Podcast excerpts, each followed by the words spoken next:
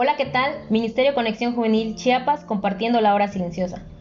Hoy lunes seguimos en la semana 34 y en ese día hablaremos del libro de Mateo capítulo 25 del versículo 14 al 30.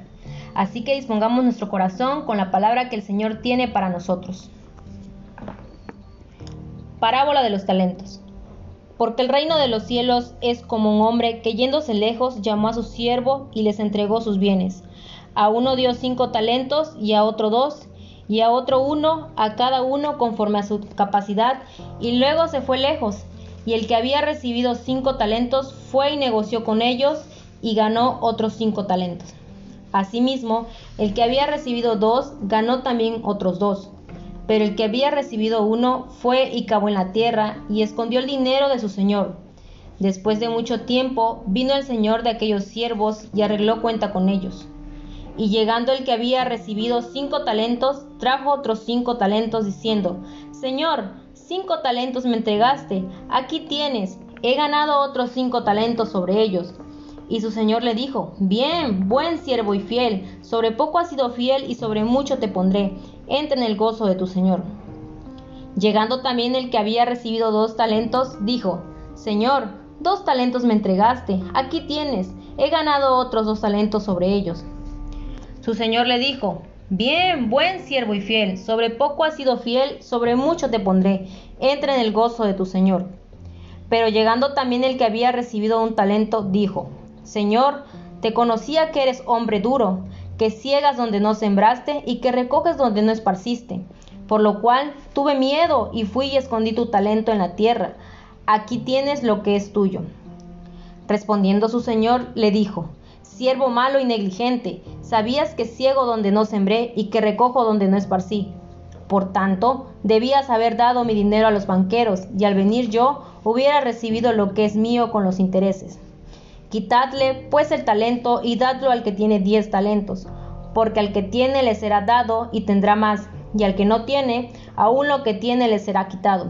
Y al siervo inútil, echadle en las tinieblas de afuera, allí será el lloro y el crujir de dientes. La parábola de hoy, como la de ayer, presenta una serie de desafíos. Jesús ha enseñado repentinamente a través del libro de Mateo que el primero será el último y el último será el primero. También ha enseñado que el que quiera ser el más grande de todos deberá ser el servidor de todos. Si no tenemos cuidado, podríamos llegar a la conclusión de que esta parábola enseña exactamente lo opuesto, es decir, que al primero se le dará más y al último se le dará menos. Las parábolas son historias terrenales con, aplicaciones celestiales. En un nivel terrenal, uno no esperaría que el siervo que había escondido su talento en la tierra fuera recompensado. La historia no tendría sentido si Jesús la presentara de esa manera. La aplicación de la historia es acerca de, de oportunidad, no de cuántos talentos se dieron a cada persona. Hay una parábola similar en Lucas 16 sobre un mayordomo injusto. Esa parábola no es elogiar al comportamiento del mayordomo, es una enseñanza que la gente debe planificar para el futuro.